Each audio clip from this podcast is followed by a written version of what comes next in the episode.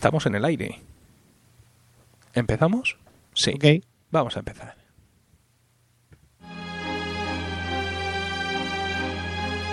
Bienvenido seas a Still Lost. Este es el podcast 19, especial segunda temporada con Mes Paznar de series por momentos. Hola Emilio, Hola Miguel. ¿cómo va la cosa por ahí? Muy bien, aquí estamos haciendo un fade out de libro Muy bien. y en el primer eh, directo de, de Still Lost. ¿Estás, ¿Estás honrado por estar aquí? Eh, sí, y mi primer directo también. Es tu primer directo en general. Sí, Qué maravilla. ya te digo. Bueno, pues vamos a esperar antes de arrancar furiosamente porque, claro, es las pegas del directo, aunque habíamos anunciado que estábamos para sobre las 11, pero también hay que entender que la gente bueno está ahí esperando continuamente, ansioso dándole a recargar. Entonces, pues vamos a, a esperar un poquito, vamos a hablar tú y yo de nuestras cosas. Muy bien. La familia bien. La familia bien. Ah. Muy, muy, ya que has dicho de, de, bueno, hablar de nuestras cosas, muy agradecido de, de que aprovechar eh, que me ha ofrecido este momento para hablar de una serie y olvidarme del jamón. Bien, esto es una sutileza por tu parte, porque me das pie de una manera magistral a contar que Miguel Mespandar no solo es un as de las series, sino que también es un genio cortando jamón y ha decidido No, no, compartir no. su sabiduría con todos nosotros mediante el libro para iPad y Mac, El Jamón, que Sí, sí. copa ya los primeros puestos de ventas en todos los, eh, en todos los rankings de la iBooks Store, el, Sí. el de gastronomía, el general, el, Sí, sí. el de sexo también, El mismo. está todo ahí. Manualidades. Y bueno, bien, bueno, bromas aparte, ha sido una gran acogida, ¿no? Sí, no, la verdad es que, bueno, el, el libro, eh, también hay que decirlo, no es de un, de un nivel profesional, es, eh, es lo que yo hago en casa y, y lo que yo sé y lo que he podido aprender eh, pues a la hora de, de ir y, y elegir un buen jamón. Pero, pero la verdad es que ha sido, yo estoy- soy el primer sorprendido de, de la acogida que, que está teniendo, la verdad. Bueno, pues nada, eh, me alegro de que todo te vaya muy bien. Yo compré el libro, la verdad es que está muy bien. Hoy se lo está enseñando a, a- a un familiar que al cual le había enseñado previamente eh, la- la- bueno, las maquetas que has tenido la amabilidad de compartir conmigo y Sí. se ha quedado muy, muy sorprendido y, y envidioso del resultado final. O sea que esa primera prueba que he hecho así con personal civil eh, ha ido bien, con lo cual, bueno, pues nada. Me alegro, me alegro. Ya, que, que el, que el libro permanezca arriba de esos rankings mucho tiempo y que te reporte muchas satisfacciones y beneficios para adquirir más jamones. sí, sí, Que es el el de- objetivo de todo esto. Muy bien, muy bien, muchas gracias. Espero que, que ese programa que ibais a hacer sobre cómo hacer un, un torrent lo dejéis, un- vamos, lo retraséis un poquito. que me dé un poco de, de cuello. Dios mío, solo te falta ya apuntarte a la GAE. Sí, sí. Has cambiado, no eres, no eres el Miguel que conocí. Sí, sí. Bueno, yo pienso que con esta introducción eh, jamonil hemos tenido suficiente. Estoy mirando ahora mismo el, el chat del directo donde no hay absolutamente nadie. con lo cual, bueno, pues nada, estamos tú y yo, que, somos los que vamos a hacer el podcast. Y bueno, en cualquier caso, esto es un podcast, lo del directo es un poco un lujo asiático Sí. eh, que nos permite aquí Spreaker. Y bueno, en principio, eh, Still Lost es un podcast eh, que habla sobre las experiencias de alguien que está viendo la serie por segunda vez, ese soy yo. Y ya lo hice el, prim- el final de la primera temporada, tuvo mucho éxito hacer un capítulo especial con algún invitado hablando de la segunda temporada. Entonces, pues, eh, te vuelvo a presentar. eh, he tenido la idea de que qué mejor que tú, que eres mi amigo, Muchas y gracias. que además tienes tu propio podcast, que es Series por Momentos, que podéis encontrar en seriespormomentos.es, donde nos cuentas tu opinión muy personal sobre las series que vas descubriendo. Son siempre series nuevas, no es un podcast, digamos, donde mm, machacan la actualidad o no, sino mm, las cosas nuevas que van apareciendo, incluso a veces series que tú ves por primera vez, pero que ya tienen su tiempo, porque bueno, Sí. se nota que eres muy aficionado al medio, ¿no? Sí, sí, sí, sí. Y también que, bueno, es lo que, lo que siempre, siempre he dicho, ¿no? Que es un, es una manera de que, o hacerlo con- conforme lo hago, una manera de que en cualquier momento eh, la gente que, que quiera ver una serie eh, puede oír la opinión porque no, no trato, como tú decías, ni de novedades, ni, ni de cosas de última hora, ni segundas temporadas, ni es sobre esa serie en sí, de la que hablé en ese momento, y queda ahí atemporal y en cualquier momento puedes escuchar alguna serie o el podcast sobre alguna serie para ver si, si te puede animar a, a verla. Es curioso porque, mm, eh, quiero decir, no, no conozco mucha gente o quizá no, mm, por ahí no es muy habitual el que se tome las series como, como, como tú te las tomas, ¿no? O sea, eh, como un medio, digamos, imperecedero, porque si bien es muy normal que la gente, pues en un momento vea una película antigua, porque bueno la ponen por la tele o está por ahí en algún canal del TDT o de la televisión por cable o incluso en nuestras estanterías en, en formato físico como decía si bien es muy normal eso no es tan normal que la gente mm, recurra a ver series antiguas o siquiera a revisionar series antiguas Sí, sí, sí. entonces, pues la verdad es que mm, el hecho de que tú lo hagas y lo compartas con nosotros es un, es un soplo de aire fresco al, al panorama de los podcasts sobre series, porque permite descubrir muchas cosas que mm, de otra manera, pues eh, no, no habría manera de, de, de- de conocer. Y la verdad es que en ese sentido tu podcast me interesa mucho y bueno, y también por lo troll que eres. Muchas gracias, hombre. Sí, sí, porque cuando a Miguel no le gusta una cosa, no pensé, no pensé que se lo calla. O que dice, bueno, han hecho un gran trabajo, han hecho un gran esfuerzo por transmitir, pero no ha estado del todo conseguido. Por ejemplo, esa no es una frase que tú puedes escuchar en series por momentos, ¿no? No, hombre, el- normalmente siempre intento, intento hablar de las series que me gustan, aunque eh, se me ha dado varios casos de, series de las que he hablado que a mí no es que me hayan parecido no, no buenas, sino que, o sea, no me engañaban, o sea, lo que me estaban ofreciendo estaba claro. Eh, yo recuerdo, por ejemplo, una serie como la de Banshee, es una serie, pues, es lo que es. Es como disfrutábamos antiguamente con las películas de Bruce Willis, exactamente igual. Es acción, pelea, sangre, tiros, mafia, sexo, desnudos, y es lo que hay. Pero es una serie que te lo muestra desde el primer capítulo. Y una serie que, que, vamos, la daban por cancelada desde el minuto uno. Y mira por dónde, pues ha tenido el éxito que ha tenido y sigue en antena y, y seguirá, seguro. Porque es lo que tiene. Te dice, te dice realmente lo que es. Bien, sí, efectivamente, el, muchas veces eh, vemos series que, yo que sé, que sabemos que, que no van a ser, yo que sé, mm, la quinta esencia de la serie, pero cuya mm, sinceridad, ¿no? Es un poco lo que estás comentando, Sí. cuya sinceridad Sí, sí. se agradece. Yo en ese sentido, por ejemplo, hoy eh, he retomado, porque ha vuelto después de una pausa, he retomado Sleepy Hollow, que es una serie que tú también ves. Igual, sí. Otra, que- otra, otra igual. que eh, efectivamente es una serie, pues digamos, de ciencia ficción, bueno, no, paranormal, ¿no? Eso. Porque habla de que sí, una cosa de brujería y una historia.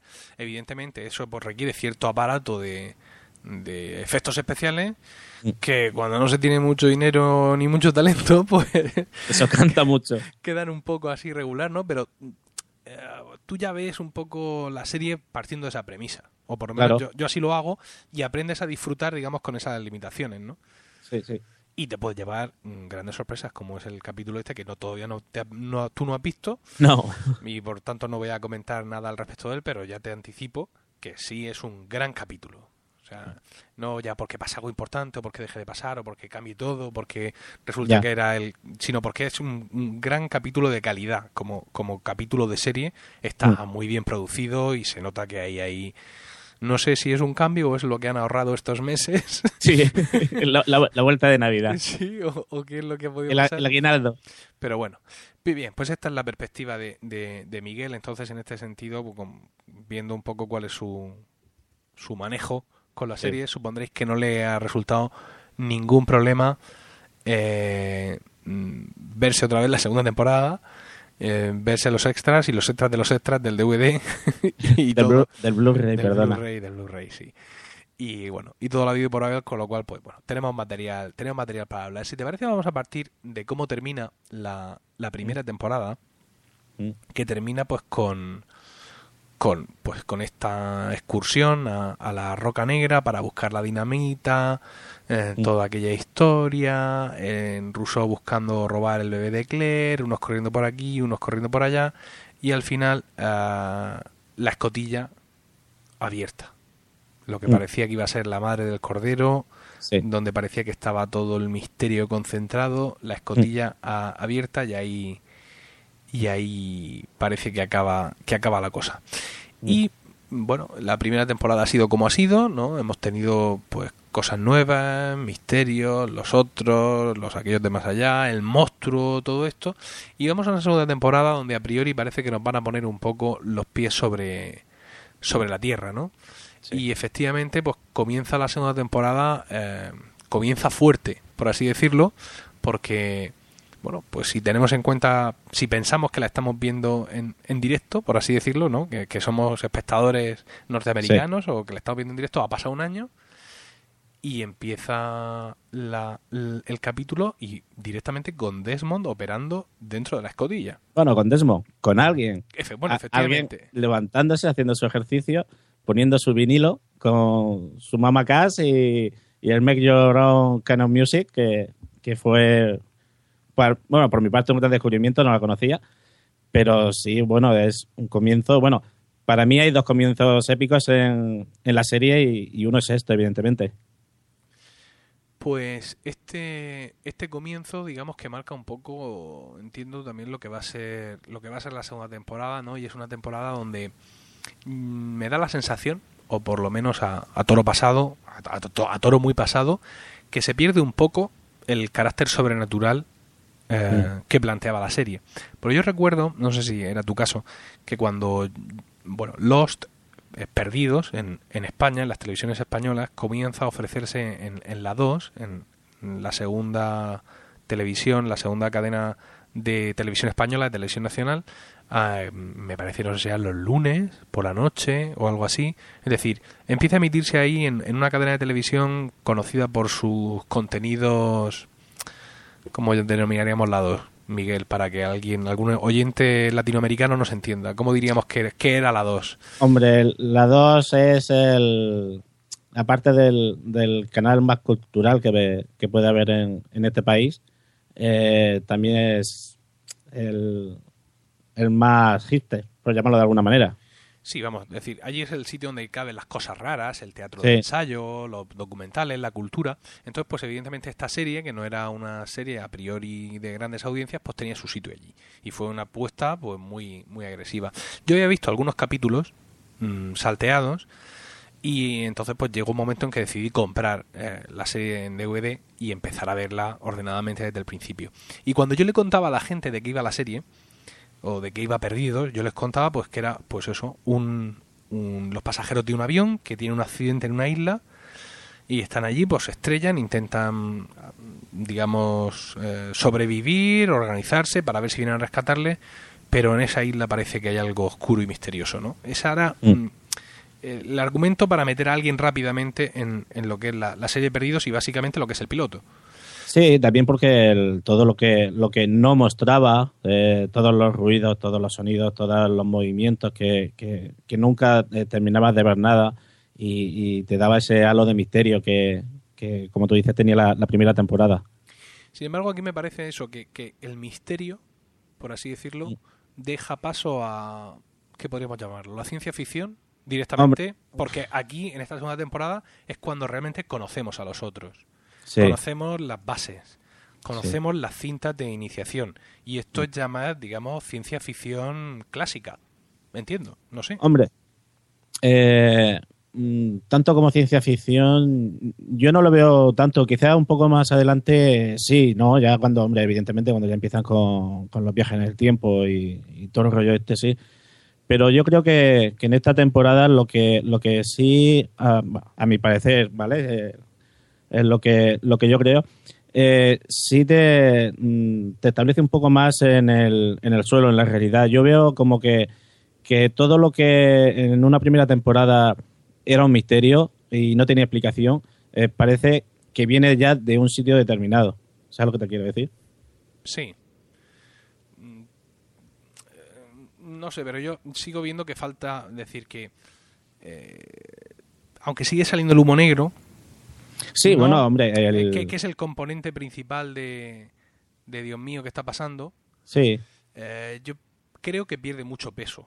¿Sabes? Creo que el interés mm, lo veo a toro pasado, ¿sabes? A, toro Mm. pasado, digamos, de Sí, haber sí. hecho ya todos los capítulos de estilo de la segunda temporada. Mm. Si yo, el último lo grabé el 15 de noviembre, y es decir, que lo tengo relativamente eh, lejano y un poco acaso hecho también, ¿no? Bueno, no hemos podido Sí. reunirnos antes, teníamos planes, pero en cualquier caso creo que ha venido bien la lejanía, porque yo ahora miro hacia atrás, trato Mm. de así de acordarme de memoria, y yo lo que recuerdo de la 2 es el interés por los otros. O sea, lo que recuerdo Sí. de hacer mis guiones, Sí. de, de comentar los capítulos, eso en plan, y esta es la primera vez que vemos a la cinta, y esta es la primera vez que vemos sí. la estación, y esta, o sea, la excitación por, por, por la iniciativa Dharma y los otros y todo esto es Mm. superior al humo negro. Sí, sí. Eh, mm, Y, por ejemplo, eh, fíjate, en los capítulos finales, en los capítulos finales vemos, eh, se organiza, digamos, por parte de los supervivientes el Mm. asalto al campamento de los otros, al campamento de los otros, donde supuestamente tenían prisionero a Walt. Sí. Entonces, hay un momento donde, bueno, donde se ven imágenes de ese campamento y de pronto mm, tienes un vuelco en el corazón cuando ves a dos de los otros que están con dos escopetas vigilando una puerta que parece de una estación de Dharma. Sí. Y es en plan, otra estación. Porque lo que quiero son más estaciones. Porque, Sí. sí, ¿sabes? Porque cada estación es un descubrimiento. Y en esta que hacían, y en esta que miraban. Y el mapa de la puerta blindada, por el amor de Dios. Sí, sí. ¿Sabes cuántas estaciones? Mm, Paremos el, el, el- el vídeo, mm, tomas de nota. Mm, ¿Sabes? Creo que toda la excitación se centra un poco en esto y es por... no Tú no lo denominas ciencia ficción, ¿no? Hombre, a ver, el, tiene su misterio, evidentemente. La escena de cuando Locke está eh, con las piernas presas en, en la puerta y se va la luz y aparecen todos esos gráficos y todo tiene su misterio. El- los números, el por qué teclear, el todo, el por qué... Pero a mí no me daba la sensación de, de- de- de un misterio sobrenatural sino, o sea, había un misterio, pero no para nada sobrenatural. De No, no, hecho, eso- a, ver, mí- si cuando hablo de ciencia ficción me refiero a ciencia, ¿sabes? Es decir, que mm, en esta serie mm, te da la sensación de que dejas un poco de, de creer en brujas y en monstruos sí, para pensar en, en conspiraciones, correcto, sí, sí, ¿no? sí, sí, Entonces, pues en ese sentido mm, veo veo un cambio, un cambio desde el primer momento en la serie, ¿sabes? Porque eh, la secuencia que tú has comentado de, de Demon con Make Your Own Kind of Music es una secuencia de que se te queden secos los ojos. sí. Dicho así murciano, ¿sabes? No, no, sí, sí, totalmente. No, no pestañeas. Mm. No pestañeas. O sea, hay- y hay un momento en concreto que es cuando Demon coge la pistola esta de vacunarse y la carga y se pega dos, dos chufazos de aquello. sí, sí. O sea, que es en plan... mm, No me digas que este capítulo va a durar solo 45 minutos, porque conociendo a esta gentuza Sí. no me van a contar nada más de este señor. Mm, Entonces, pues por esa, esa es un poco el planteamiento, ¿no? Como, como la serie ya desde el primer momento pues te quiebra un poco la, la, la cintura y cómo... Sí, sí, y, y- y que, y que en ningún momento el- el- estás pensando en que eh, lo que tú estás viendo ahora mismo es donde es, que es dentro de la estación, justo en el mismo momento que estaban intentando abrirla.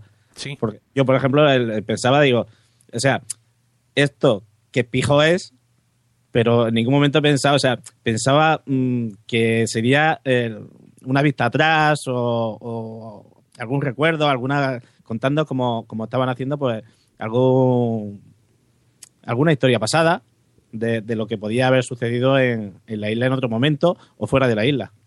Sí, porque mm, esa es otra, ¿no? Digamos, el estilo narrativo de, de, de Lost mm, se consagra definitivamente en, en esta en esta temporada el, el uso del flashback ¿no? Mm. De, y el- ese, ese paralelizar lo que Sí, sí. ocurre en el flashback con lo que ocurre en el momento en el momento actual, ¿no? Yo creo que es en esta segunda temporada donde realmente, aunque digamos que esto es una constante, ¡ah! Donde, donde empieza la locura. Es en la primera temporada, ¿no? Porque, mm, vamos, eh, se ve claramente en todos los resúmenes de Steel Lost. eh, muy- este es el capítulo fulano de la primera temporada y está centrado en Menganito. ¿Por qué? Pues porque todos los flashbacks van sobre Menganito, ¿no? Es decir, que eso ya estaba en la primera temporada, pero aquí es cuando, cuando se consagra y donde vemos realmente eh, auténticas maravillas, ¿no? En, en este tipo de, de narración. Eh, de cómo, cómo, lo, cómo lo hacen todo, o sea, cómo hay, hay momentos que son realmente de quitarse el sombrero, ¿no? De cómo mm. establecen todos esos paralelismos y cómo van construyendo los personajes. Mm. Que, ¿Tú recuerdas así? Vamos a, vamos a hablar ahora de, violencia, si te parece. Mm. Vamos a hablar de, de, de, momentos, digamos, duros, ¿no? De violentos. No sé si tú recuerdas o ¿Tienes algún recuerdo especial de algún momento mm, que sea especialmente violento y que te transmitiera especial angustia? Porque esa es otra. En esta segunda temporada es cuando vemos ya cosas mal rolleras, ¿no? A mí el, momento violento que me dejó mm, diciendo, pero ¿esto qué es? Es el, cuando Michael eh, mata a Ana Lucía.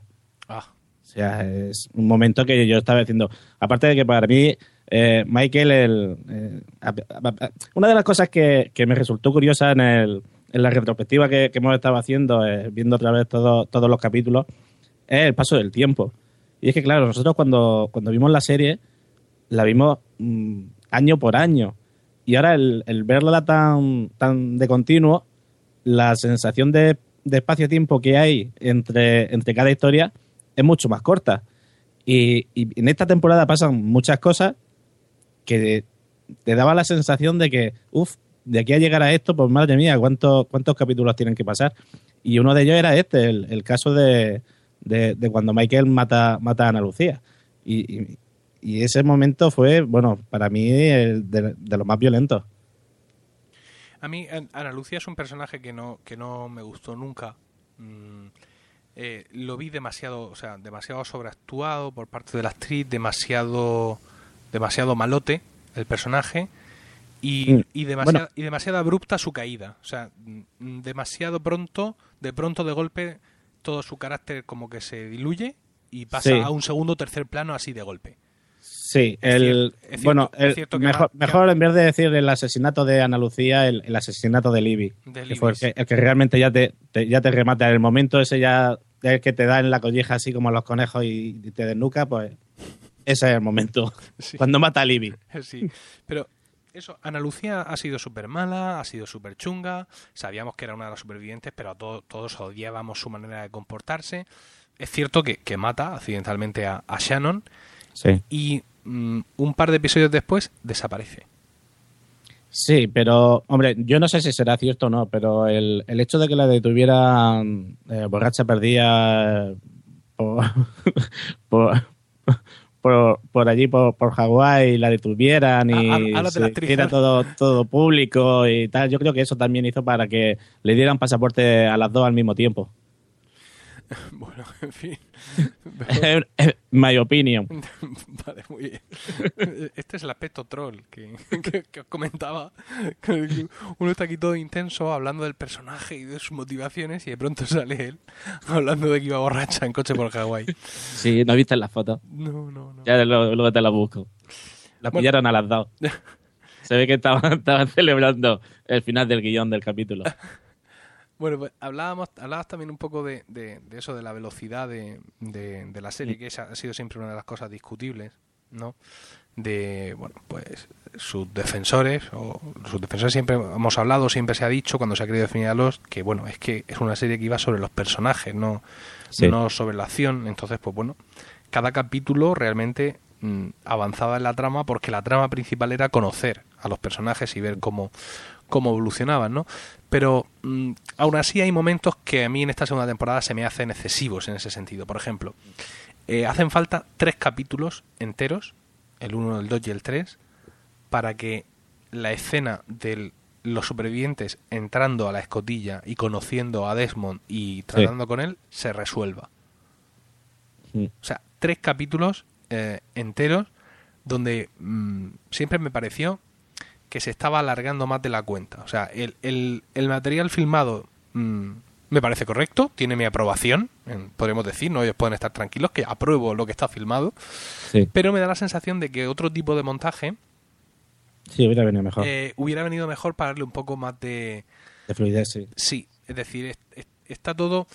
Mm, creo que, que, de alguna manera... Eh, queda demasiado filosófico y nos impide realmente tener mayor cercanía con, con Deadmond, porque Demon desaparece de, de la serie en, en ese momento eh, y, y- y no vuelve a aparecer hasta, hasta bastante después y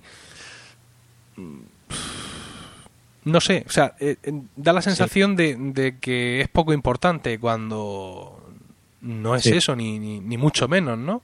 Sí, sí. Y yo creo que es un poco por el montaje. Y luego pasa algo parecido al final de la serie, pero al revés. Es decir, súper rápido. Es decir, tenemos a, a John Locke por un lado y tenemos a Mister Echo por otro lado, que son dos personajes místicos, por así decirlo. Y, Y, y con- míticos. Sí, y, y con motivaciones distintas y con puntos de vista distintos y todo eso. Y de pronto, en dos capítulos, ambos cambian completamente su punto de vista, Mm. eh, llevan al extremo ese cambio y chocan entre ellos. Cuando hemos estado un montón de tiempo viendo al otro de pescador, viendo al otro cuando era pequeño, Sí. viendo al otro suspender en el instituto y viendo al otro que su hermano mayor no se lo quería llevar al fútbol, por decir algo. Sí, sí. Entonces, esos dos momentos, uno al principio y otro al final, me resultan un poco, incluso a mí que soy fanboy de Lost, dispuesto a defender la serie pase lo que pase, eh, me resultan un poco chocantes de más. Mm. Bien, ¿estás de acuerdo? Sí, sí, sí, no, no, totalmente, totalmente. No, no puedo trolearte nada. Ah, bien. Bueno, estamos hablando, hemos hablado de, de esos momentos vi- violentos, un poco que, Sí. que arroja la serie, como por ejemplo, bueno, eh, la tortura de, de- de- del que luego sería mm, Benjamin Linus, ¿no? Como prisionero allí en, en, en este, toda la actitud de, de Ana Lucía, etcétera. Y eso es otra cosa, digamos, que trae la serie. No es que no hubiera habido violencia, por así decirlo, en la primera temporada, pero en esta segunda hay momentos que son bastante más Sí, el, y también el, el momento en que, no, no me acuerdo cómo se llamaba el chaval este, que, que bueno, que, termina eh, matándolo, eh, ¿cómo te diré? Momentos del directo. El, cuando empieza cuando empieza a desaparecer toda la gente y Sí. empiezan a culpar a, a uno de ellos porque sí, sí. había ido al baño y no se había llevado compañía y empieza a sospechar a Ana Lucía de él y, y al final el es que no me acuerdo cómo se llama este hombre que al final Ana Lucía lo mata Ah, Como el te- el tema de la eh, navaja. Sí, sí, sí, sí. Em, El, el, el que era novio de Juliet. exactamente Goodwin. exactamente eso Goodwin. exactamente Empalado en mitad de la selva. Sí, sí, pero el, el, todo, todo el, el pequeño tramo de historia que tiene ese personajillo de, de la desconfianza que es sobre él, el, cómo entre ellos se, se empiezan a confabular de, de será ese, será el otro, la desconfianza. Y, y al final que, que sea el mismo Goldwyn que quien lo mata para hacerlo desaparecer y que, y que sea también eh, que quede como sospechoso el otro, eh, que como que había huido. Eh, toda, toda esa pequeña historia de- entre ellos con ese miedo que, que tienen y esas noches que pasan y, también me, me pareció bastante bastante fuerte. Luego hay, hay momentos en la serie, mm, ahora que estamos hablando de Goodwin, hay un par de momentos que ahora mismo que has hablado de él me vienen así un poco de recuerdo, ¿no? Y es cuando Goodwin, eh, bueno, uno de los momentos que Ana Lucía mm, está a solas con él y algunos de los detalles que le hacen sospechar de que realmente no es uno de los supervivientes es que lleva una navaja Mm. eh, muy extraña de, de los cuerpos de no sé qué ejército estadounidense Mm. que luego más adelante inferimos que esa navaja Goodwin la encuentra en la isla porque el ejército americano que, que en un momento dado está presente en la isla tratando de recuperar su bomba eh, atómica Sí. que ha perdido, pues en ese momento se puede quedar ahí esa navaja y es por esto que Goodwin tiene una navaja tan, tan extraña, ¿no? Esto me, mm, me parece, digamos, una maestría por parte de los guionistas. En Mm. dos sentidos. Uno, le hemos puesto esta navaja, no sabemos bien por qué.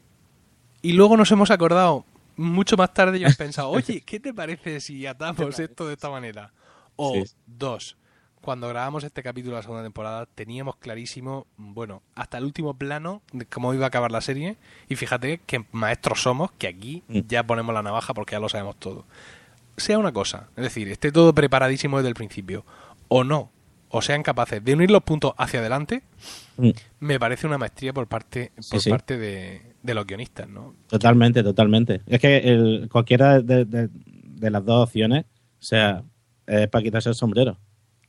Y luego el, el otro detalle es un poco escalofriante y es... Eh, hay uno, uno de estos momentos en los que en los que están escondidos en la selva y, y pasan desfilando los otros. Ya sabemos que lo- los otros Sí, durante sí. este capítulo, durante, El osito, durante- sí, el osito. el osito, el osito, tío. Uf. Durante esta temporada, durante esta temporada los otros, digamos que van disfrazados como de, como de náufragos, ¿no? Mm. Entonces, en- siempre que contactan con, con los supervivientes o siempre que los vemos, van con estos disfraces.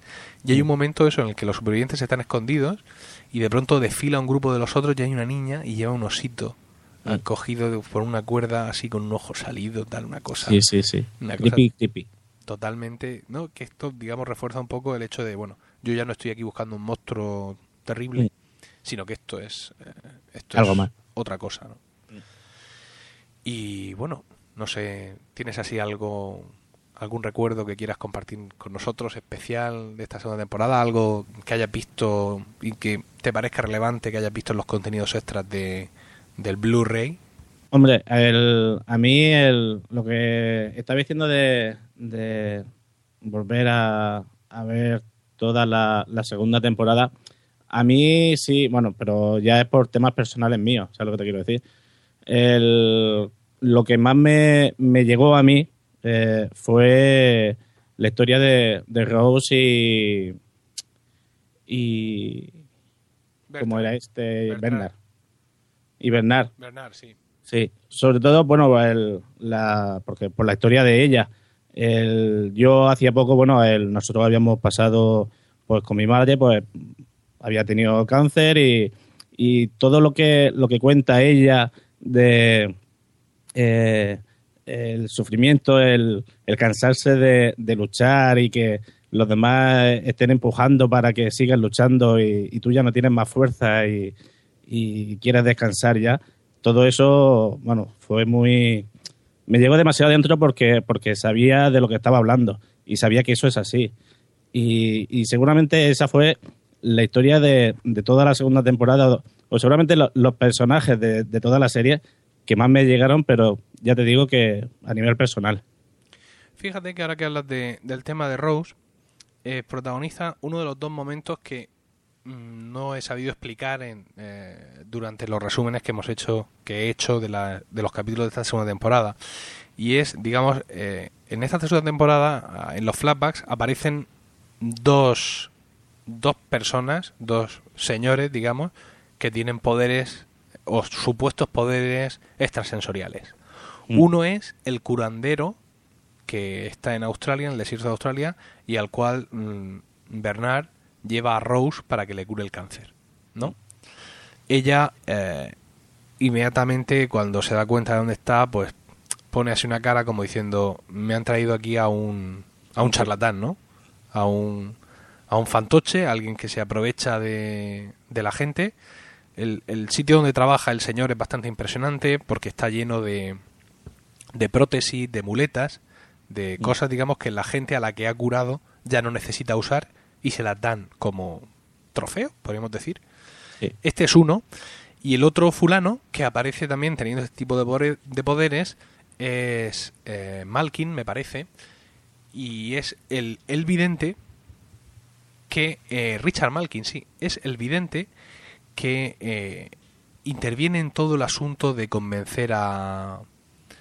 De convencer a... ¿A quién?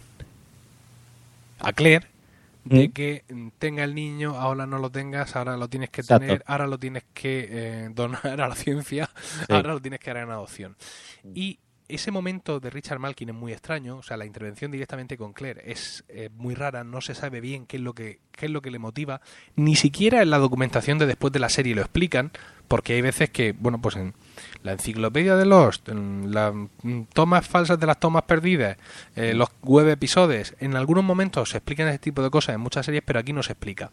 Pero a Malkin le sucede algo todavía mm, más extraño, y es que tiene otro cruce con otro personaje de, de, de otro superviviente que es con Echo, porque su hija supuestamente resucita.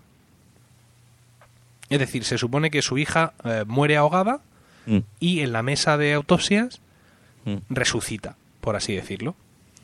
Entonces, pues, él está, él está muy, muy receloso con el tema porque su mujer es cristiana extremista, por así decirlo, y, y, critica mucho que él se dedique, digamos, a ser un estafador, y él mismo se dice a sí mismo que es un estafador, ¿no? Que él dice que él no tiene realmente poderes, sino que se dedica a estafar a la gente y que ahora, con toda esta historia, su mujer como que le está castigando. Sin embargo, por otro lado, el, el, este, el forense, ante el cual la hija de Malkin resucita, está muy serio con el tema. O sea, cuando me la trajeron, estaba muerta, por así decirlo. Mientras que Malkin, pues alude a que el forense habla de resurrección para tapar su propia incompetencia de no haber descubierto que esta niña que le ponen ahí en la mesa, pues estaba realmente, pues eso, en una especie de estado en éxtasis o no, como demonios se quiera, se quiera llamar. Pero son estos dos personajes con supuestos poderes los que ven puesto en entredicho mm, su posición, ¿no? Porque este curandero le dice a Rose que le habla de las energías y le dice que no la puede curar porque él allí no dispone de la energía necesaria, pero que hay otros sitios donde sí existe esa energía. Y eso es lo que podría justificar un poco pues todo el asunto de las bolsas de energía electromagnética de la isla y cómo esas energías que sí están en la isla sí son las necesarias para que Rose se cure. Sí, sí. Pero sin tampoco intervención de nadie, quiero decir. Con lo cual, el curandero este de Australia lo único que está haciendo es clavar una bandera allí. Quiero decir, él realmente no actúa de ninguna manera, porque si la energía simplemente estando ya cura, ¿no? Claro. Y creo que estos dos personajes pues tienen, tienen su, su interés, ¿no? Por la manera en la que se cruzan en las vidas de los, mm. de los, de los supervivientes y sobre todo Malkin, en tanto en cuanto es un personaje mm, que no sabemos bien de qué va. O sea, no sabemos, evidentemente el tema de su hija, pues bueno, por ahí va, pero el tema de, de Claire realmente resulta muy extraño el, el, el entender porque al final trata de convencerla de que sí se vaya a Los Ángeles y quién le motiva o quién le, mm. le hace que, que, pues eso, que, que, la convenza de meterse, de meterse en, en ese avión. Mm. Y, bueno, no, no es el único personaje, digamos, eh, nuevo que aparece en esta, en esta segunda temporada, ¿no? Porque eh, la incorporación, por ejemplo, de todo el personal de cola, aunque casi la mitad muere. Pero es también muy interesante y va a tener mucha repercusión en, en el futuro, al igual que la presencia, eh, Miguel, por fin aparece Benjamin Linus. Sí. Maldito bastardo. El, nunca, nunca, nunca voy a terminar de saber lo que, lo que he llegado yo a sentir por ese tipo. Porque el, no sé, ha sido siempre, al, final incluso me cayó bien. No sé, no sé a ti. Sí, hombre, es que el, el Linus del final es muy distinto del, del Linus del principio, ¿no? Es decir, es un personaje que, que se le ve una clara, una clara evolución. Sí, pero el, el, ¿tú realmente crees que, que él iba a ser así? O sea, el, el, tuvo tanto altibajo durante toda la serie, o sea, de, pasar a ser el Maquiavelo, el, el, más inteligente, el que todo manipulaba, el, a luego a, ser un Mingwingy, porque en el momento en que empiezan a aparecer pues, las primeras imágenes ya con del humo eh, como persona o, así, que, que, se ve que es un, es un Mingwingy, es un mandado. ¿Sabes lo que te quiero decir? El, el, miedo que tenía de ir a ver al, al, que supuestamente era el, el padre de, de Jack en, en, aquella cabaña en la que no podía entrar y, y todo eso. Y hasta que llega Locke y, le, le, mete dos guantazos y le dice, tú ahí quieto. Y aquí ahora mando yo. Sí, pero fíjate cómo aún así, aunque pierda caché, mm. por así decirlo, mm, es él el que mata a John Locke. Sí, sí, es, el asesino de John Locke, ¿no? Ese, esta es la circunstancia en la, en la que nos vemos y, y, su manipulación no cesa hasta el final y es el asesino de, de Jacob. ¿Mm? O sea, es el que mata a Jacob, pese a perder todo ese todo ese caché. Y luego, tú acuérdate, aunque esto sea otra temporada, acuérdate de su discurso frente a Jacob, ¿no? ¿Qué, era, qué era lo que le decía él a Jacob? Mm, cuando, recuérdamelo. Cuando, cuando va a matarle le dice yo te, he llevado, te he llevado el desayuno, te, te, he hecho la cama, te he hecho los deberes. mm, me he desvivido por ti, he estado esperando, he estado no sé cuántos, tal, tal, de que me has hecho ni caso. O sea, mm, él realmente le, le mata por, por todo ese despecho, ¿no? Por, Sí. por precisamente por, por haberse sentido ni- ninguneado en ese momento y por no haber mm, recibido de Jacob el reconocimiento que él creía que merecía como, como líder de los otros. Quizá porque él siempre se vio también como un líder transitorio, porque él de alguna manera eh, temía la llegada de, de ese John Locke o de ese quien fuera que, que al parecer estaban advertidos de que podría llegar. Mm. Quizá por eso su liderazgo eh, con los otros es tan, tan agresivo, ¿no? Mm. Porque parte también un poco de, de, una, de una inseguridad personal. Muchas veces ese, ese tipo de comportamientos se basan precisamente en inseguridades, ¿no? Y puede ser que por eso pues se comportara pues como un hijo de puta. Sí, sí, sí. Un poco, ¿no? Un poquito hijo de puta, podríamos decir, aprovechando que ya es tarde, que ya no debe haber niños por ahí. Y, y no sé, pero mm, desde luego su aparición en escena eh, yo creo que, que le califica, ¿no? Todos estos capítulos donde él insiste en que en que es un cirujano que se ha estrellado, que iba viajando en globo. Sí, sí, que- sí. No, no, él es un maestro de la manipulación. O sea, en, en esta serie se sale totalmente. Su personaje es, vamos, mm, mm, no encuentro un adjetivo suficientemente mm, merecedor para él. De, de cómo lo hace de, de bien y de la manipulación y, y todo eso. Es que además los capítulos en los que él está eh, prisionero de buen rollo, por así decirlo, es decir, ant- antes de que, de que la expedición de Said encuentre el globo realmente, todos esos capítulos, él con mucha sutileza, porque se le permite, está semblando la discordia entre el liderazgo bicéfalo de los supervivientes, ¿no? Entre Locke y Jack, y lo hace con, con una con una gran sutileza que yo creo que retrata mucho al personaje, ¿no? Yo creo que él no está más a gusto en, en toda la en toda la, la, la serie que en estos capítulos. Es decir, recibiendo guantazos, Sí, sí, pero sí. sí. unos guantazos tremendos, cosa que al parecer le gusta, porque si no, no entiendo cómo se expone tanto. Recibiendo unos guantazos tremendos y luego manipulando. Sí, sí, soltando su- sus pollitas de... y, eh, te suelto la polla, te... Te vuelvo... Te, te devuelvo la desconfianza entre tus compañeros y después te digo, ay, no, perdona, que no quería que lo interpretaras así, que yo solo quería, ¿sabes? Y, así todo el rato. Pues eh, eso, es- este personaje es uno de los más relevantes y en cuanto a apariciones, ¿no? Sobre todo por lo que va a significar evidentemente eh, después.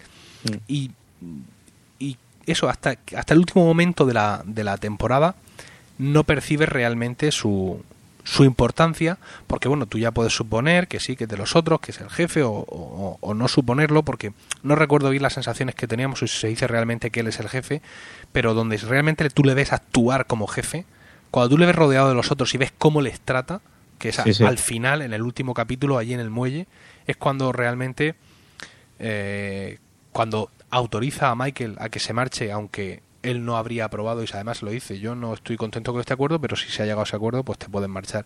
El ver cómo corta el bacalao ahí, me Sí, sí. parece, mm, me parece muy impresionante, ¿no? O sea que, quiero decir, da la sensación de que en la tercera temporada va a mandar él. Sí, sí, totalmente, totalmente. Yo, eh, de todas maneras, en, en- a ver, el, el final de, de esta temporada no fue el, el final que yo hubiera querido de, de esta temporada. El, eh, todos sabemos que, termina cuando, cuando el Michael, eh, que para mí eh, va a ser y siempre lo será el Jack Jarvin de, de Lost, porque me parece un, personaje despreciable. Eh, incluso en los extras de, de Blu-ray eh, te dicen que él, el- el actor realmente no sabía nadar y que dos semanas antes de empezar a rodar las escenas de la canoa se lo avisaron para que aprendieran. Y eh, no es por ser malo, pero yo qué sé, se- le podía haber un poco de dado de un poco de mal rollo y, haber abandonado la serie porque para mí es- puede ser que sea necesario, pero no sé, me parece un personaje tan odioso y que al final su historia tampoco, tampoco llena para nada. O sea, él es el, el, troll de la isla. Es el que, el que bueno, entre una cosa y otra, el, al final solo mira por, por sacar a su hijo de la isla y, luego al final lo único que quiere es volver porque es un desgraciado. Es curioso, mm, es curioso, digamos que eh, una misión tan noble, ¿no? Como proteger a tu hijo, mm. sea tan mal acogida en general, porque yo pienso que este, este es uno de los personajes que, peor le queda a todo el mundo y contra el que más pestes he soltado yo en los podcasts con diferencia, ¿no? Precisamente porque, eh, porque pues, bueno, yo, yo soy, bueno, tú y yo somos padres mm. y sabemos lo que es, lo que es un hijo, ¿no? Y lo que se siente por un hijo, pero mm, si yo estuviera en una situación así, creo que lo he dicho alguna vez en un podcast, lo último que yo pensaría sería mm, yo y mi hijo forever alone mm, mm. a nuestro rollo. Porque por muy fuerte que yo me considere y por muy guapo que yo piense que soy, en una situación así, yo lo que busco para mi hijo es la mayor protección y la mayor estabilidad y eso se consigue, pero pegados a pespunte con el grupo. En ningún, en ningún momento me puedo yo pensar que una actuación mía individual va a ser más beneficiosa para mi hijo que el estar con el grupo.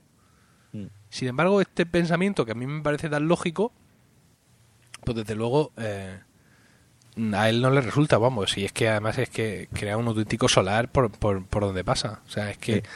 Y, y luego hay un momento también con, con, con Michael y es que se escapa vivo porque cuando están haciendo esta excursión donde él dice, no, tenéis que venir a ayudarme, tenéis que venir a rescatar a Walt y además quiero que vengas tú, tú y tú y tú y no puedes ser otros, ¿no? Es una cosa como súper tonta. Es en plan, ¿cómo te crees que esto se lo van a tragar, no? y luego cuando en un momento dado, en mitad del, del, trayecto, se descubre el pastel y Jack le dice a todo el grupo que fue Michael el que mató a Ana Lucía y el que mató a Libby, bueno, lo, lo reconoce él en ese momento y, y, y Hugo no lo mata Mm. No, le arranca la cabeza en ese mismo momento. Sí, sí. No, me lo explico, ¿no? O sea, lo, mira así como... No sé si es como una especie de compasión o es que esto ya, mira, estoy hasta en narices, por mí me podéis matar a mí mismo o lo que sea, o es que el dolor le ha dejado... Indiferente. sí, algo así, pero se escapa, además se escapa muchísimas veces en, en situaciones como esa, que es en plan, y aquí es donde lo revientan, pero no, tampoco. Nada, no, no. Y a lo mejor le tenía que haber pasado algo de eso. Para que, no sé, mm, no sé, morir en acto de servicio ayudando a alguien para que por lo menos su personaje hubiera cogido un, poquito de un poquito de cariño, decir, venga, vale, pues hizo lo que hizo porque tuvo un mal momento, se cargó a dos personas así sin darse cuenta, pero bueno, al final no era tan mala persona, ¿no?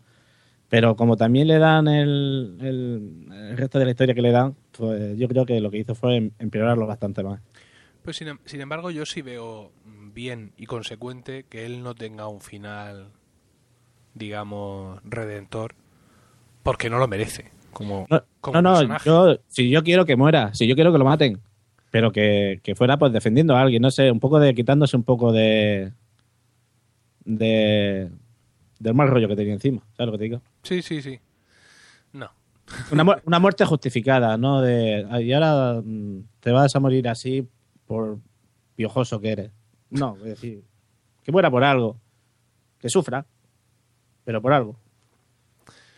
Bueno, desgraciadamente sigue vivo al término de esta temporada, con lo cual, eh, aunque con, menor presencia, pero eh, sí va a seguir presente en la tercera en la tercera temporada que empezaremos a comentar ya ya enseguida y tendré oportunidad de seguir insultándole a él y a su ex mujer si es que aparece porque esa también es una perra pero pero una cosa una, cosa tremenda sí sí sí que, que, en esta en esta temporada también vamos se deja se deja caer bastante bien la señorita Bueno, eh, no sé, yo no he, tenido tiempo de ver los extras, estos que tú sí has visto. No sé si en estos extras hay algún episodio adicional o son todo, digamos, así se hizo y todo este tipo de cosas. No, son todos, hombre, sí, la mayoría de son pues pequeños documentales, entrevistas con, los actores y, y sobre todo eh, cosas curiosas que, que, no te das cuenta, como por ejemplo el, el tema de, de todo lo que se graba en Manchester con con toda la historia de, Charlie, de, su banda, eh, que parece que, están allí, y es Honolulu también. Y todo lo que se graba en Nigeria, con toda la historia de, de Mr. Echo, es allí también, o sea, en ningún momento salen de la isla. Cosa que me resultó, sobre todo con lo del tema de Nigeria, que lo hicieron, vamos, lo hicieron de puta madre. Sí, la verdad es que mmm, es, es, una serie que a, a todo, bueno, creo que se comenta, no sé si eso ya se habrá superado, que fue el, piloto más caro de, de, de, la historia de la serie, o que incluso puede que lo siga siendo, pero en general toda la serie, toda la serie suena bastante cara, ¿no? Es decir, hay algún momento de efectos especiales que puede quedar un poco más raro, pero por lo general se mantiene una tónica de, de producción bastante elevada y una de las cosas eso es lo que dicen, ¿no? Que son capaces de encontrar en la misma ubicación todo, sí, sí. todo tipo de, de, escenarios que evocan a cualquier ambiente que pueda que sí, pueda tener la serie. Pero es que no, no solo eso, porque el, todo lo que son también la, las imágenes que se. o todo lo que supuestamente era Australia, también se hizo en Hawái. Y entonces lo que hicieron fue el, hacer todos los carteles de, de, las tiendas y de los bares de las calles por donde, por donde iban a grabar, hacerlo inverso, como, como vienen los rótulos de la ambulancia, ¿vale? Y luego, a la hora de, de, de editar el vídeo, ¿vale? Darle la vuelta a la, a la, edición, o sea, a la imagen, para que se viera, para que se viera como si fuera que estuvieran conduciendo a la, en, por la derecha como conducen ellos. Que eso también me resultó bastante curioso. Eso es para nota ya. Sí, sí, Aquí sí, es donde digo donde que se ve el dinero. Es decir, esto que puede parecer una solución barata, ¿no? A, sí, sí. a todo ese problema, y es una solución barata, pero para tener esa solución barata, tú tienes que pagar a los mejores ayudantes de producción que hay en el mundo, ¿no? Yo he tenido una experiencia cinematográfica, bueno, pequeña, por qué no decirlo, para participar en una película como extra, eh, en una película en la que, bueno, en la escena en la que yo participo, hay una rueda de prensa, los protagonistas están presentando una obra de teatro y yo soy uno de los periodistas que está en esa rueda de prensa. Entonces eh, nos habían pedido que lleváramos cámaras con flash porque eh, parte del momento de la escena era que los flashes de los periodistas, digamos que agobian al mm. protagonista y le, se ve un momento de la escena, digamos, como es la cámara lenta, así recibiendo todos los flashazos, como recibiendo así el sonido en eco, como un poco para que se le viera agobiado por la situación. Pues estábamos grabando la escena y eh, de, el director decía que los flashes no eran suficientes, que había, hacía falta buscar más cámaras de fotos porque eh, con toda la iluminación mmm, que había para, digamos, para el rodaje, lo, los flashes de nuestras cámaras pues prácticamente apenas se percibían, con lo cual no en ningún momento daba la sensación de que el protagonista estuviera realmente agobiado por los flashes. Y entonces el ayudante de, de iluminación dijo que, que, estas cosas se hacían de esta manera, que era cogiendo un foco de los que tenían allí y apagándolo y encendiéndolo allí a lo bestia. y yo pensé, menuda chapuza, tal, no sé cuánto. ¿Y qué va? Luego, en la película, la vi bastantes años después porque no me gusta ver las películas en las que salgo. Eh, pero pude ver la escena y pude ver lo increíblemente bien que queda, ¿no? Y que efectivamente daba esa sensación. Alternaban estos flashazos sobre el, el protagonista, que era este chico, Javier Bardem, eh, y lo alternaban con planos hacia nosotros, con lo cual efectivamente estaba todo perfectamente conseguido, ¿no? Y pude ver de primera mano lo que vale tener a alguien ahí que sepa esto. Yo creo que sí. en, en, el equipo de Lost eh, se pagó se pagó eso, se pagó la experiencia y la capacidad de todo el equipo porque la obra, toda toda toda esta gran obra televisiva está jalonada de, mm. de estos momentos grandes de producción, de guion, de montaje que te mm. llevan a ver que ahí hay dinero y, y hay y hay sí. talento. Sí, aquí también en, en, todo el tema de, de los extras, de, hablando ya de, de, todo el tema este de los efectos especiales, una de las cosas que también te enseña es sobre, por ejemplo, el y sobre todo en esta temporada con, eh, con todas las que le sueltan a, a Benjamin Linus, eh, todos los cortes y todos los maratones y todo eso, eh, cómo, lo, cómo lo hacen con prótesis y, y, que parecen de verdad, pero sobre todo es, es cómo eh, toman la posición de dónde tienen que hacerlo al día siguiente, que era, era muy curioso. Y, la verdad que eso me, me hizo, me hizo mucha, mucha gracia verlo, porque cogían un, film y, marcaban eh, los sitios donde pues te marca la entrada o te marca no sé qué tal, para que luego eh, los mismos cortes que, te hicieron el, primer día caigan exactamente en el mismo sitio. Y me resultó todo bastante curioso. Sí, es un poco mm, el gran arte del productor, ¿no? El darse cuenta de lo que luego nadie se va a dar cuenta, precisamente para que no se den cuenta, podríamos decir. Sí. Y bueno, eh, entre, entre todos estos detrás, pues bueno, también eh, se puede encontrar el... Bueno, esto es... Tú eres muy fan de los Beatles, yo no sé si, si a ti... ¿Cómo? Que sí, que sí, que lo soy, que lo soy. Pues resulta que durante la, la, alucinación que tiene, que, tiene Charlie cuando eh, está tocando el piano y de pronto ve a su padre que está cortando con el hacha de la carnicería muñecas. Sí.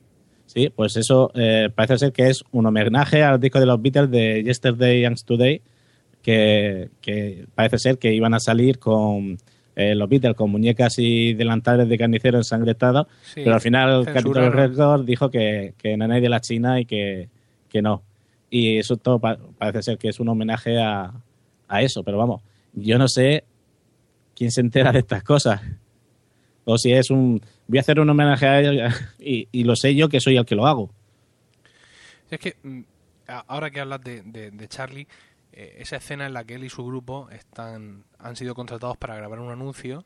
Es un anuncio que creo que era de pañales. Entonces están en una jaula gigante, en una jaula, en una cuna gigante, y ellos están dentro vestidos de, de bebés también con unos pañales gigantes. O sea, ese esfuerzo de producción es en plan.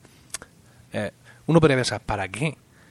O sea, podrían, el, podrían haberlos puesto a hacer cualquier otro anuncio que fuera mucho más barato de representar, ¿no? Pues te voy a decir una cosa. Y, todo, y todo hubiera resultado exactamente igual, ¿no? Pero es en plan, mm, es como, como un derroche, ¿no? Eh, siempre en todo momento de, mira, somos capaces de hacerlo todo. Es que ese anuncio lo hicieron porque no le dejaron hacer el que ellos tenían escrito en el guion. Y es que iban a hacer el anuncio eh, desnudo cruzando el, el, cruce peatonal de Abbey Road. Sí y, no se lo permitieron, no le permitieron grabar la escena. Y entonces por eso hicieron después el de el de la cuna. O sea, que, ese, que será la segunda opción, ¿no? esa fue la segunda, la segunda opción. lo vulgar, por así decirlo. sí, sí. Y luego otra, otra cosa curiosa fue que en la escena esa de, de, Charlie también, que cuando está alucinando y, y se encuentra con, con Claire vestida de, bueno, que está la madre de Charlie y está Claire, que parece es un Belén, sí. ¿sabes? Eh, con los ángeles y, tal. El, no sé si tú te diste cuenta, pero en, la esquina superior se ve cómo se está estrellando el avión, con, con, el hermano de, de, Mr. Echo, que yo no me había dado cuenta. Sí, sí, esa, escena que la, analicé en, en, su momento y y es muy es muy pintoresca, ¿no? Todo sí, sí, sí. como, como lo que tú dices, como todas esas ensoñaciones eh, son, son, son muy particulares de la serie y yo, por ejemplo, mira, voy a aprovechar porque yo sé que tú eres un gran fan de Breaking Bad, que es una serie también muy mítica con un gran movimiento fandom alrededor y que ha terminado recientemente. Mm, yo no sé, evidentemente, creo que es muy difícil comparar dos series cualesquiera, Mm. Pero no sé si Breaking Bad tiene la oportunidad dentro de lo que es su desarrollo, ¿no? Porque es una serie, digamos, con un argumento base como más convencional, es decir, se desarrolla en la actualidad, en, mm. ¿no? En, nuestro tiempo real, en una ciudad normal, por así decirlo, ¿no? Sí, es una serie más evolutiva, es una serie donde, donde tú ves, una evolución del personaje o de los personajes que, que tiene también alrededor desde el primer capítulo y es eso, es, es una evolución, no, no es como no como esta.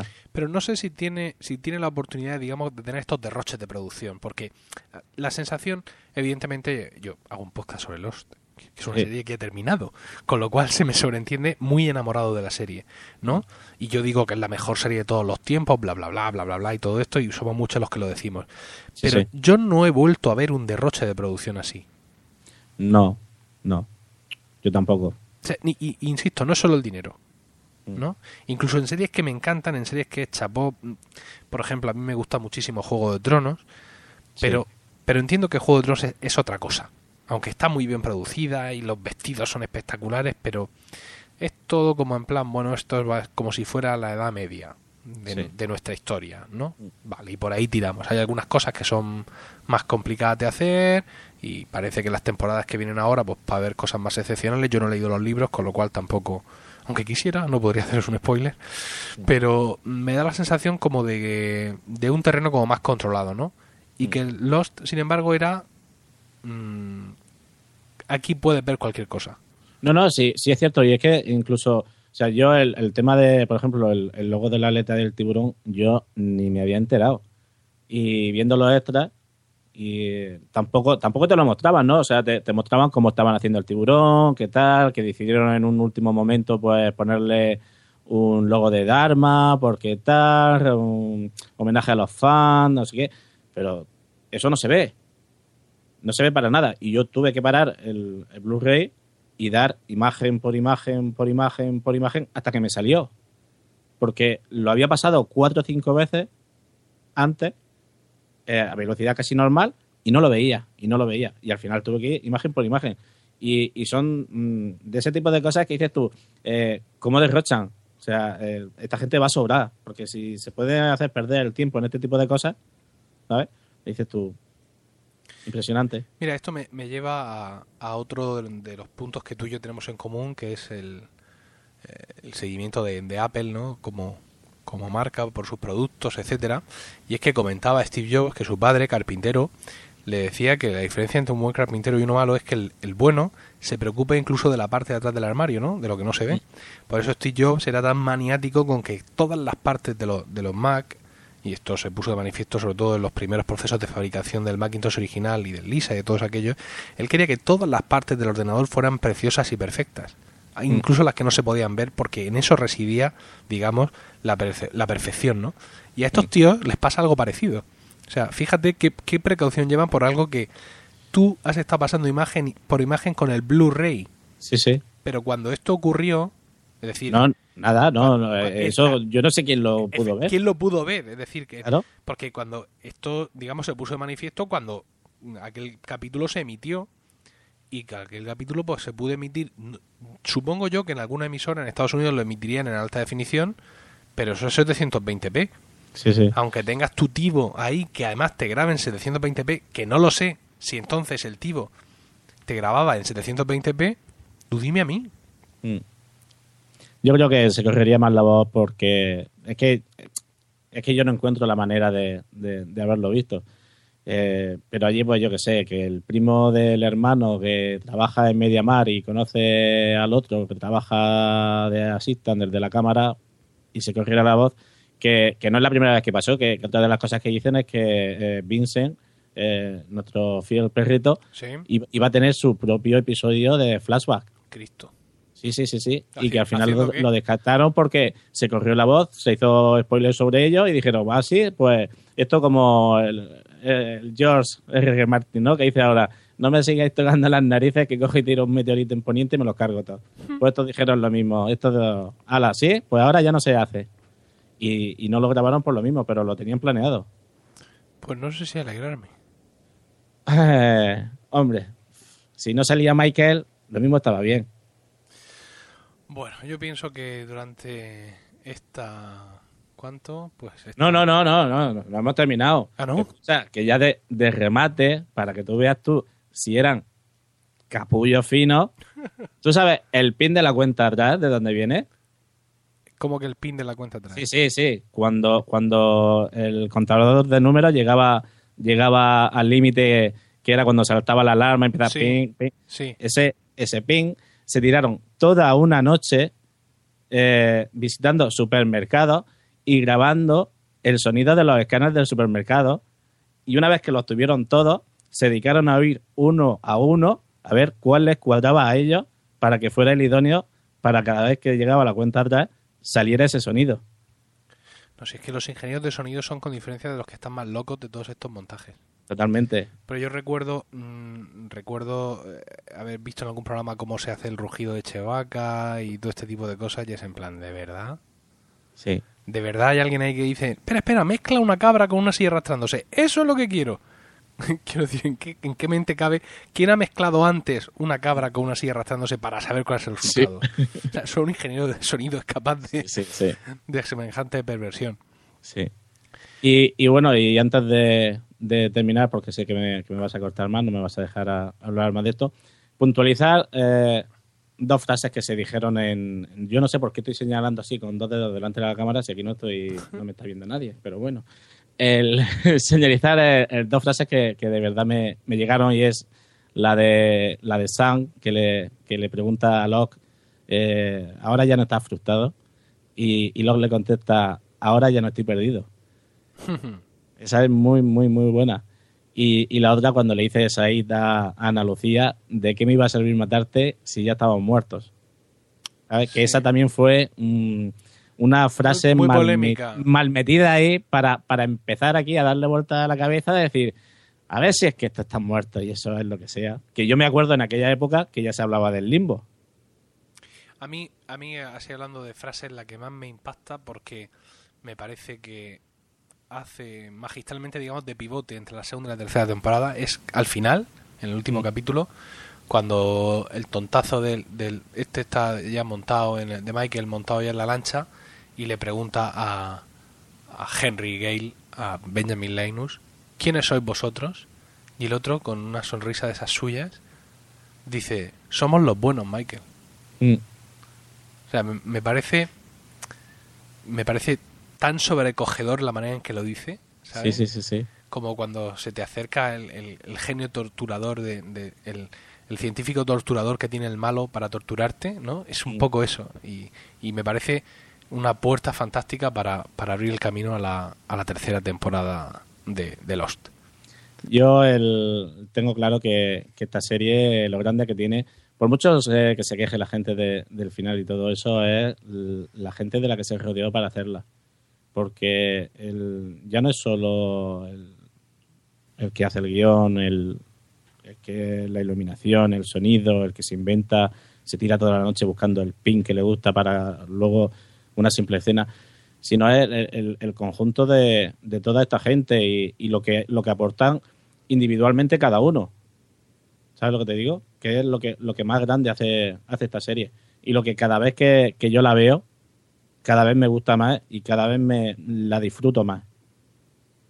Sí, la verdad es que mm, es de esa serie, bueno, yo ahora estoy, estoy inmerso en esto, ¿no? En, en la revisión de la serie, pero me da la sensación de que es esa serie que de vez en cuando vas y te pones un capítulo, el que sea, o uno concreto que te gusta mucho, ¿sabes? Sin necesidad de tener que actualizarte ni de verte 12 seguidos ni nada de eso, aunque luego acabes haciéndolo. Pero es en plan, me apetece mucho ver el capítulo donde pasa tal cosa, me apetece porque cada capítulo es una pequeña Sí. una pequeña obra de arte en sí, aunque también hay sobrados coñazos. Sí. No, pero, pero sí es cierto que, que, que es gente, es gente muy grande. A ver, al, ¿tú conoces a algún actor como Matthew Fox que sea capaz de, de salir en, en una serie, en una película como la de Guerra Mundial Z y que quiten la escena en la que sale y que salga como un extra de la película porque sale Matthew Fox bajándose de un helicóptero? Eso tiene mérito. Bueno, pues nada, creo que ahora sí hemos terminado con esta referencia a Guerra Mundial Z. completamente, completamente Oye, que es verdad, busca los extras que, sale, ¿eh? fuera de guion. Eh, hemos terminado, llevamos aquí 68 minutos, dale que te pego al tema.